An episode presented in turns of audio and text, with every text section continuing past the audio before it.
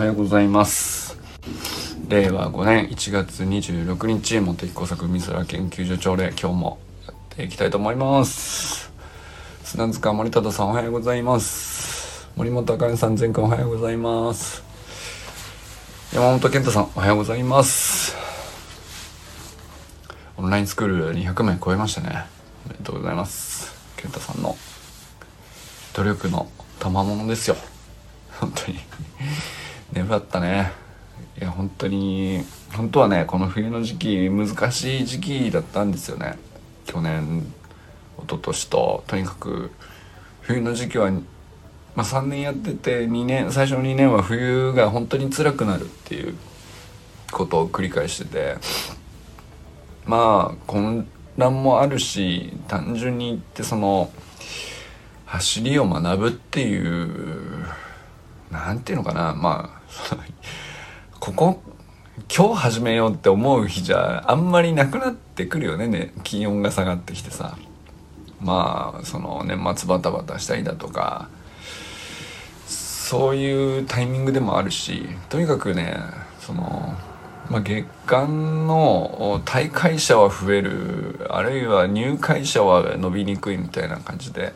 オンラインスクールとしてはですね、まあ、基本難しくなりがちな季節なんですよね冬って。ただまあ冬に入ってきた人ってすごく粘り強いっていう傾向があってやっぱりそこで入ってきた人本当になんかこう長く続いてるなっていう印象もあるからまあ一人一人大事にしていくっていうのはそのやっぱり結果的にそうなっててでやっぱり冬に始めた人って長く続ける傾向にあるんですよね、まあ、だからまああんまり人数に惑わされずにっていう感じでねあの秋から秋口から準備して頑張ってらっしゃったと思うんですけど。まあでもなんかたださあのしょうがないよねではなくて健太さんなりにいろいろ工夫されたんでしょうし。えー本当にねなんかまあどれがというわけじゃないかもしれないけどまあ、健太さんが積み上げてきたことの全てがねあの現れてんじゃないかなと思いました。いやこれからも頑張っていきましょう。さあそしてですね清水信之さんおはようございます、えー、寺石ゆかさんおはようございます。ゆかさんのねあの言葉の宝石だっけ？あの音声配信のメルマガがあるんですけどヒマラヤっていう音声配信アプリでうんと毎日毎日ねこう登録すると自動配信のメールで、えー、1日1回2分ぐらいですかねあの音声が届くというああかねさんおはようございます。あれ本当に なんか無料公開されているんですけど本当に素晴らしい音声でいやなんか本当になんだろうな中身もそうですけど言葉の宝石っていうからやっぱりそれを伝えるゆかさんの声自体がさやっぱ本当に心から透き通ってないとね受けどんなにいいこと言っててもさあの心があの揺れてますっていう状態の声ではあの逆に、えー受け取れにくいぐらい綺麗な言葉なんですよね。でも本当にあれはなんか言ってることと声の透き通った感じが一致してて美香さんの配信ってね。そして何て言うか学びになるとかじゃなくて、うんと、自分で自分にセルフコーチングっていう趣旨なので自分に簡単にこんな一言を問いかけてみるのはいかがでしょうかという感じですよね。で、まあ、問いかけってうんとどんな風に問いかけてもいいんだけどうんこの角度割と聞いた実績がありますよっていうやつはよりすぐりであの届けてくれるっていう形になってて。あのまあ単純にねゆかさんの声を聞いて癒されるでもいいんだけどなんていうか一日朝に12分ゆかさんのこう問いかけをこう音声で聞くとまあ一日自分の頭にこう響き続けるっていうかそんな大きい声でもないしそんなにこう抑揚感情を込めてみたいなことでもないんだけどずっとこう頭の中をこう 問い続けてこう本当になんていうか心地よく脳みそマッサージしてくれるみたいな。そうするとまあね脳みそがこう程よく揺れていくんでまあ良きところでこっちかなってディレクションが定まるみたいなね。なんかそんな感じなんでしょうね。それにこう周平さんがさあの中村周平さんおはようございます。昨日の音声配信を聞いてゆかさんの話をしております。周平さんのあのー今どういう状況なのかってまああんまり具体的にはねおそおそらくお仕事現場の話だと話しきれないかもしれないですけどまあそういう時もあるよねっていうことだよね。でそういう時にゆかさんの音声がどれだけこううんまあだからマッサージなんですよ。脳みそが凝り固まったり、えー疲れたりする時のえーまあちょっともみほぐすためにはゆかさんの音声聞くみたいな。いいよねっていう趣旨かなと思いましたね。そして周平さんはすごくまあ完全にももみほぐされて、えー疲れが取れましたではなくてうん。こうやって休めばいいんだとかあのこうやってほぐせばいいんだっていうのが多分見えるう目処目処までいかないかもしれないけどねその今の状態だと。なんかすごいそういうことあるよねでこう受け止めれる状況にはなったっていうのが昨日の周平さんの配信聞いてて思ったりしましたね。はい。えー、ゆうじんさん山田ゆうじんさんおはようございます。中島明さんおはようございます。佐藤奈君おはようございます。小山愛さんおはようございます。さあ金さん今日もお仕事前でしょうか。ジェン君肉しか勝たん言ってたな。面白かったな。はい。えー、っと何喋ろうかな。え、っとねまあでもやっぱ周平さんの音声が一番気になったかな。ちょっと久しぶりだったのもあるんですけど。うんとまああの自分が疲れてるだけじゃなくて、えー一緒に、えー取り組む仲間もおいろんな負荷がかかっていて、えーまあ、具体的にどういう状況っていうのはね音声にはあまりうん喋ってなかったですけどまあ仕事現場ってそういうことあるよね。ってであかねさんもさその辺あのコメントしてくださってましたけど。でまああかねさん自身もね多分お忙しい時期なんですよねきっとね。多分共感されるっていうのはだから同じものを必ずしもこう思い浮かべているかどうかは分かんないですけど、まあ、そういう時あるよねっていうねあのやつですよね。まあ単純に言ってね俺はあのこの冬っていうシーズン自体があの、うん、気づかないうちにヘビーなんじゃないかなと。よなんていうかほっといてもテンションの上がる夏っていうのがありつつ、うん、じゃあ冬ってさまあもう今やさ、うん、まあ寒い寒い言いながら防寒もあれば暖房もあれば別になんかあの寒さのせいで気持ちが沈んでるなんてあんまり気づかないかもしれないけどでもあるよ多分。単純に言ってねあのなんていうかな。本当何もしなくても誰も悪くなくても基本うんいつもよりエネルギーを必要としているんですよね。あの 単純に朝起きて寝るまで何何まあただそれだけのことで何もしなくてものベースで必要なエネルギー。だとにかく周りの気温がさあの0度であっても人間の体は36度にしなきゃいけないんだから、まあ、その分こうエネルギー使っちゃってるわけよ。でそれなんていうか無意識でできてしまっているからそれはなんていうかうん。苦労じゃない。苦労と認識しないかもしれないけどうん。まあ体としてはさ相当な負荷なんですよね。思った以上に腹立っちゃうとか思ったように受け止められないとか思ったようにうーんなんていうか待てないとか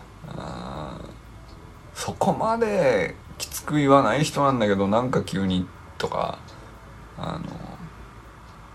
さほど目立たない程度のちょっとしたマイナスかもしれないしちょっとしたネガティブかもしれないけどあのその一人一人に対してあんまり気にならないんだけど結構世の中全体に積み重なるんじゃないかなって俺は思ってて 負のエネルギーが。みんなとにかく冬をよいつもよりも余計にエネルギーを必要としながらちょっとアップアップ気味になりがちっていうそもそもがね。でまあ本当に実際の仕事現場での仕事量自体も増えてる業界もあるかもしれないですね。それだともうなおさらなんですよね、うん、でだからまあもうベースでちょっときつくてそれでこうただ普通に通常業務をこなすだけでも若干いつもより負荷高く体は感じているはずなんですよ。別に冬だからっつって夏だからっつって同じ業務やる分には何も変わりありませんよって頭では思っててもあの体の負荷は結構でかいっていうことをね本当は自覚した方がいいんじゃないかなって俺は思ってますね最近ね。自覚してないからあのそのちょっとの普段だったらやらないまあミスだったりあるいはそんな言い方しないじゃないとかうーんもうちょっとこういう人だと思ってたけどみたいなのベースがちょっと下がっただけで目立って見えちゃうんだよね。そうするとさなんかなんだよってお互いになってさ。でそんなことされたぐらいだったら別になんていうかさほど気にならなかったなっていう自分もそれを受け止める余裕がちょっとだけ小さいんだよ。だからいつもより答えたりするっていうさ。すとまああの人がこれ2人3人4人っていろいろ協力しなきゃいけないとかうんまあなさらに言えばあの長期の出張でどっかに現場に出かけてとかさあの緊張感のある場所でとかあの、まあ、ただでさえ負荷の大きな作業が冬にやるっていうのはこれ意外にやっぱりそこにねあの関係してんじゃねえかなっていうのは俺周平さんの音声聞いてて思いましたよ。なんていうかこれ書くことは別に何の確証もないですよ。その特に、えー、うんなんていうかな根拠はないんだけどなんていうかね多いのよ。なんていうか。だから共感もするんじゃないですか。その別に俺に限らずあるあるだなって思うし多分周平さんの話聞いてああ私も今そうですっていうあかねさんの話もそうだったんですけどそうするとまあなんかそのいつも以上に、えー、なんていうのかなメンタル的な避難場所というか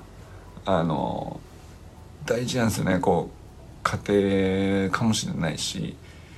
えー、場合によってはその音声配信っていう形でえー、発散するみたいなやっぱりね喋っとくとだいぶ楽になるかなと思いますね。なんていうかうん愚痴にしなくてもいいんだけど事実をこういうことあったなと。で今日こうだったた自分は。っていう事実だけでも相当なんだろうな発散じゃないんだけどなんていうかケアになるんじゃないかなと。メンタルケア。それで治るわけじゃないですよ。治るわけじゃないんだけどほっとくよりはあの相当マシなんじゃないかっていうのをね思ったりしますよね。でまあだからそれはあの完全にオープンだと言い切れないこともあるんだとしたらそれこそねクローズドな場所であのまあここだけの話なんですけどこういうことがありましたとでも例えばさ俺らなんかさ本当になんか周平さんの仕事場の方々に対して何ができるわけじゃないじゃん。その だから何も解決できないんだけど周平さんは多分喋、うん、ったらあの喋っただけでだいぶ、うん、落ち着くんじゃないですかね。そのなんかアドバイスが砂塚さんから秀逸なのが来るとかそんなのがなくたって、えー、状況を自分の頭でもう一回整理して事実だけを言葉にして、まあ安心できる場所でクローズドなところで、えー、口にしておくとか言葉にしておくとかそれだけでうん多少ましなんじゃないかなっていうことだなと思ったりしましたね。だからそのまあコメント欄で、えー、さんがレスポンスが来て「ですよね」って言ってるだけで、えー、何か解決したかって言ったらあるいはそのためになりましたとかあのあじゃあ明日仕事場でこれやってみればきっと解決ですねって多分ならないですよ。ならないけどあの往復にはなんかそのすごくケアの意味があるんじゃないかなって思いましたね 多分これあかねさんにとってもそうなんじゃないかなと思ったりしましたね。うん。あの昨日おとといとですね、えー、社内の人事研修といいますかあのまああのリーダーシップ研修みたいのに近いんですけど、まあ、ただそのリーダーシップ研修って言っても別にリーダーシップを取りましょうのスキルを学びましょうとかそういうのはほとんど何にもなくてただただこうゆかさんのセルフコーチングのテクニックというかまあ方針と一緒で自分で自分にどういう角度から問い直すと何が見えてくるみたいなのをまあ一つ一つこう体験するというか。で、え、グループ、まあ、社内ね僕らはもう1,000人以上研究者が700800人。で事務方入れたらもう1,000人超えるみたいな事業体事業体っていうんですかね、まあ、国立研究開発法人は国の純粋な機関ではないけどまあ独立法人でもあるという。でまあまあなサイズなんですよ。でだから部署とかもフルスペックであるわけだしこう総務課から人事課から経理からってあって。でまあそれはその仕事が細分化されてて専門性を持って皆さんがこう担ってくださっているんで。ある種すごく恵まれてもいるんだけどほぼ会ったことがない人みたいなのがもうそこかしこにいるっていうね。まあちょっと大きな企業になったらどこでもそうかもしれませんけど。ただそれってなんか大きな企業で大きな組織だから仕方ないでそれでいいのかっていうとそうでもないっていう。ぱなんか当然その部署に特化した文化と価値観がこうどんどん閉じていってえーまあ、その部署での仕事のパフォーマンスを上げるための文化があ閉じた中でどんどんどんどんこう積み上がっていくと得てしてですね他の部署ととかあのうん。合わなくなっていきますよね。そのあお互いがさあの自分の部署内のパフォーマンスを上げようと一生懸命に最適化すると他との連携を取る時の妥協の余白みたいのがどんどん削れていくんでまああの銀行とかもそうだと思いますけど 銀行だとかまあとにかく1,000人超えた会社ってなったら大体そうなっていくんでしょうね。でまあだからあそんなふうに考えて助けてくださってたんですねっていうのをあの全然分かってないことにちょっと愕然としたりとか あのまあなんていうかまあいろいろこうスキルを学んだりコーチングの側面からこう自分を掘り下げたりとかそれもそれですごく良かったんですけどうん。まあ本来すべき感謝みたいなのをこうすっぽり抜け落ちてるっていうのがですね。あの一番痛感させられたかな。なんかこんなにこう凸凹の激しい人間がいて許されてるっていうのはよっぽどじゃないとねっていう。でじゃあそのよっぽどって何によって、えー、成立できるようになっているのかっつったらまあ他の誰かがかもしれないし他の部署がかもしれないし組織全体としての余裕とかあの懐の広さ広さみたいなもんかもしれないですけど、まあ、いずれにしてもなんかそういうので補われているからこそあのまあ長所を生かしていますみたいなことがあのまあ許容されているというか、まあ、それのおかげで評価も例えばおかげさまで外からの評価で、えー、まあ気象学者としてこういうことをやってる人ですねって、まあ、言ってくださったりとかあの講演に読んでくださったりとか、まあ、最近あんまりテレビっていうのは あんまりね出ないで出たいなと思わないっていうのとお呼びもかからなくなったっていうのもあるんですけど。あのまあでもやっぱりなんだろうなこれが何の役に立つのかなっていう能力なのにまあ何かしらこう、えー、ニーズとして貢献の場所をここだったらあのあなたの能力あの必要としてる人がいるんですっていう場所をくださって、まあ、そこに出かけてってこう割とやっぱり必要とされてるところで能力を発揮できると非常に幸せなんですけど。でもそういう状況ってまああのやっぱりいかにこう裏でね、えー、自分がこう苦手だったりやりたくないこととかあのまあ思いもよらないような ことを全部こう裏で、えー、引き受けてくださってる人がいるっていうのはまあ大きい組織にいるほどこう忘れちゃうんだよな多分な。あの一人で単身でフリーになった時にこれはないなと この機会はないなとかあのいくらまあ自分なりにその勉強してきたとか努力してきたとかあのこういうことが得意ですとか言ったってこんな場を与えることはないなというねあのそっちの方が大きかったですかね。あの丸2日話を聞いたり自分でもこうシェアしたりいろいろしましたけど、うん。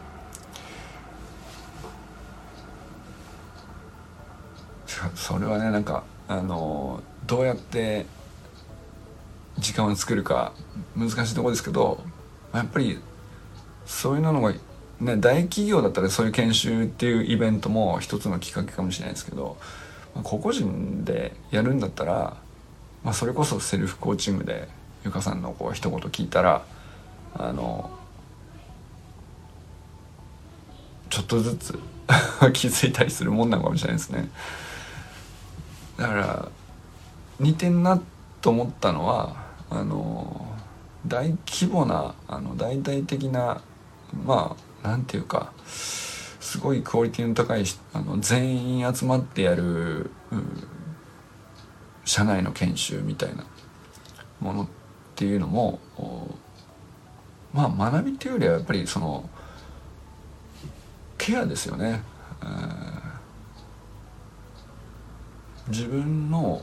コンディションに対して、えー、まあだから大きな施設でみんなで取り組むケアみたいなもんかなと。でじゃあそれを毎回毎回できるかっつうとそれはあの効果はあるのかもしれないけどお金もかかればあの時間もかかればうんまあ日程合わせるとかとにかくコストがかかるんで一人で、えー、小さくケアしていくっていう日常的なケアとしてはゆかさんのセルフコーチングみたいな、まあ、音声を2分聞いてちょっとだけ自分にこういう角度から問うのはいかがですかっていうまあレシピですよね。まあなんていうか本当に些細なことだったりしますけどただね何ていうか思い自分では思いつかないような話ではないのかもしれないですけどゆかさんの声でうんとまっすぐまあだから要するに自分以外の人の声でまっすぐシンプルに問いかけるっていうのがあるとそれに対してこうシンプルに自分の脳みそが反応するんで あのその瞬間すぐにこう軽くどっかがほぐされるみたいな感覚があって、まあ、だからそれがね周平さんにとってはすごく今のねこう大変な状況に対して本当に聞いたんでしょうね。うん、ツボをついたというか この脳みそのこの辺が凝ってますねのツボをしたんでしょうね。なんかすごくそれはでも本当に良かったなと思ってなんかサロンメンバー同士でさゆかさんのセルフコーチングに対して周平さんがあ、まあ、仕事現場でこういうことがあってに対して本当こういうふうに感謝してますみたいなのがなかなか起こんないよでも。あ友人さんおはようございます。いや本当になんかその周平さんの喋ってる内容がどうっていうよりも周平さんがゆかさんのおかげでこうなりましたっていうことが起きたことがねなんかあよかったなと。本当に。多分その周平さんとゆかさんは別に何ていうのかな。このサロンがなくてもなんだろうな。存在ぐらいにはねお互いスプリントの練習をする者同士なので。あのつながりが全くないわけでもないけどでもこういうことは起こんなかったでしょうね。多分。でも多分逆にゆかさんがあのスプリント頑張ってらっしゃるのに対して周平さんがお返しできることもきっとあるんじゃないですか。あ今度ね29日ああれ？もうに今週か。土曜日？日曜日か。29日だから来週か。あの周平さんも空いてるかな？まあ夜だけでもよかったら ちょっと待ってよ。周平さんもあの練習会森広練習会があるんですけどよかったら。あれ？スレッドに周平さん俺入れてなかったっけ？Facebook のね練習会やろうぜスレッドがあるんですけど。えー、千葉さんと？森弘さんと？中野祐介さんと？俺周平さん入れた気になってたけどよかったら。多分ゆかさんはちょいちょいあの森弘師匠について、えー、これからなんかスプリント練習とかやると思うんでその時にまあ埼玉若干遠いけど俺が行くのとさほど距離的には一緒だと思うから多分周さんは時間さえ合うんだったら来そうだし夜一緒に飲もうぜには間に合うかもしれないじゃん。それでまたお話聞けたらオフ会としてねお話聞けたら面白いかもしれないです。はい。ということで今日は皆様一日どなたと笑いますでしょうか。今日も良き一日をお過ごしください。友人さんバイバイ。ありがとう。